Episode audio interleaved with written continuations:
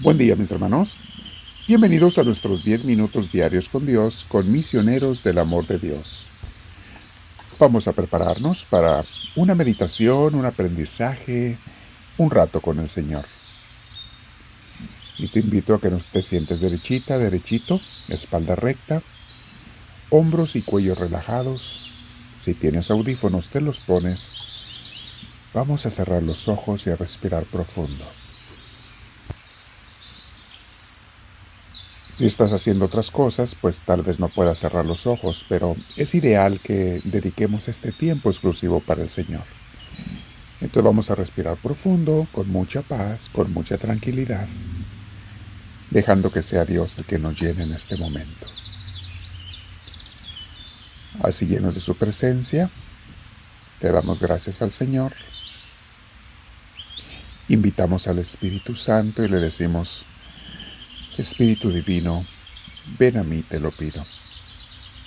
Tú sabes mejor que yo cuánto te necesito, cuánto me haces falta y cómo no puedo tener ninguna inspiración, ni luz, ni paz sin tu ayuda, Señor. Por eso te pido que lleves tú esta oración, lleves también mis acciones del día, mis pensamientos, todo lo que yo planee o haga que sea guiado por ti, mi Dios.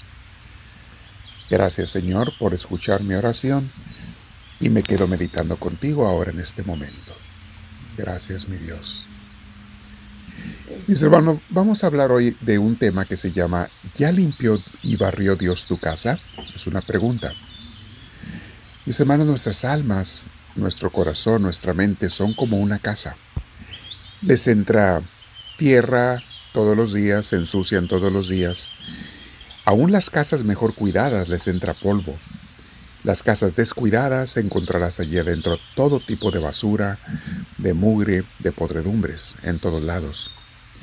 Y nuestro corazón, nuestra mente, nuestro ser es como una casa que, como les digo, tenemos que estar limpiando todos los días. Somos humanos e imperfectos y además a veces no muy obedientes a Dios, a lo que Él nos pide, a lo que nos manda, que es por nuestro propio bien. Es por esos descuidos, esas distracciones, a veces esas desobediencias que nuestras casas pueden estar sucias. Y obviamente, mis hermanos, Dios no puede ser invitado a una casa sucia. Dios no puede venir y entrar en ti si tú no la limpias primero. Pero verás que a veces hay algunos pecados en algunas personas, pecados o malas costumbres, vicios, malos hábitos, que son como muebles muy pesados o enterrados en el piso y no los puedes sacar con tus propias fuerzas. Es aquí donde necesitamos a Dios, para limpiar la casa para que luego Él entre. Le pedimos que nos ayude. Nos presentamos ante Dios, ante Jesús, y humildemente reconocemos nuestras faltas y pecados. Le pedimos perdón y le pedimos su ayuda para limpiar y purificar esa casa. Entonces, cuando Jesús ve nuestra sinceridad y arrepentimiento, viene Él con mucho gusto a ayudarnos a limpiar la casa de nuestro corazón, de nuestra mente, a barrerla, a dejarla tan limpia que como jamás lo estuvo nuestra casa. No solo limpia, sino la deja brillante para Él poder habitar allí. Pero recuerda algo, mi hermana, mi hermano, ya no debes aceptar ninguna idea, cosa o acción sucia en tu mente, en tu boca o en tus acciones. De ti debe haber toda la intención de mantener la casa lo más limpia y pura posible, aunque es normal que se ensucie un poco con nuestras debilidades. Por eso todos los días la tenemos que estar limpiando y en la oración nos hacemos conscientes, pedimos su ayuda, nos arrepentimos y comenzamos de nuevo.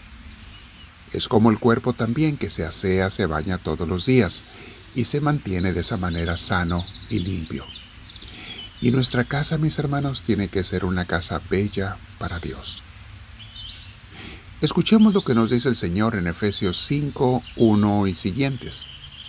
Dice así, ustedes como hijos amados de Dios, procuren imitarlo. Traten a todo mundo con amor. Miren, aquí vienen mis hermanos los mandamientos principales para mantenernos limpios ante Dios. Dice así, traten a todo mundo con amor. De la misma manera que Cristo nos amó y se entregó por nosotros como ofrenda y sacrificio de olor agradable a Dios. Luego pongamos atención en los dos versículos que siguen, que son directamente aplicables al tema de hoy. Dice así, ustedes deben portarse como corresponde al pueblo santo. Ni siquiera hablen ustedes de cosas inmorales sexualmente hablando, ni de ninguna otra cosa de impureza o de avaricia.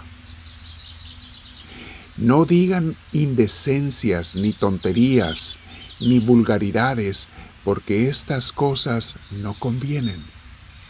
Más bien, usen palabras de alabanza para Dios. Palabra de Dios. En estos últimos dos versículos, mis hermanos, está de lo que estamos hablando. Hay gente que ha aceptado en su vida usar lenguaje vulgar, corriente, chistes ofensivos, vulgares, porque dicen ellos, ah, es un pecadito chiquito, no es nada grave. No es como que estoy matando a nadie o que le estoy robando a alguien. Todo ese pecadito está bien, no tiene nada de malo. Mis hermanos, cuando dices eso, automáticamente estás corriendo de tu interior al Espíritu Santo, porque estás aceptando la suciedad y Él no entra donde hay una suciedad, suciedad aceptada. Otros dicen, es que todo mundo lo hace. Claro, claro, por eso está el mundo como está. Por eso están sus familias como están. Por eso están sus vidas como están, porque todo el mundo lo hace. Pregunta, ¿tú vas a ser de todo el mundo o vas a ser de los de Cristo? ¿Vas a hacer lo que hacen los demás o vas a hacer lo que hacen los discípulos de Jesús? Tienes que decidirte porque no puedes ser de los dos. Jesús lo dijo de muchas maneras en el Evangelio de San Juan. Tú no puedes servir a dos amos. Tú no puedes ser de Dios y del mundo. El mundo rechazó a Dios y tú tienes que escoger cuáles vas a ser.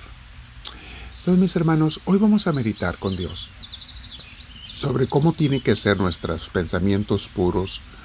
Si Dios ya nos ayudó a limpiar la casa, a barrerla, pues ya no la ensucies otra vez con esas cosas. Ahora, si no la he limpiado porque todavía no he renunciado a esos pecados, pues ¿qué estoy esperando? es el momento de caer de rodillas ante Dios y decirle, Señor, perdóname. Me arrepiento, Señor. Ayúdame. Dame tu luz, tu fuerza, tu gracia. Ayúdame a sacar estos muebles viejos, esta suciedad de mi casa.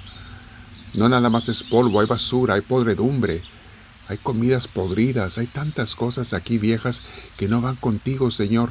Ayúdame a limpiar la casa de mi corazón, que sea un lugar limpio y puro para ti donde tú puedas entrar. Díselo, mi hermana, mi hermano, con tus palabras. Y también, por favor, reconoce, ya no puedes estar aceptando ningún pecado, aunque tú lo veas pequeño.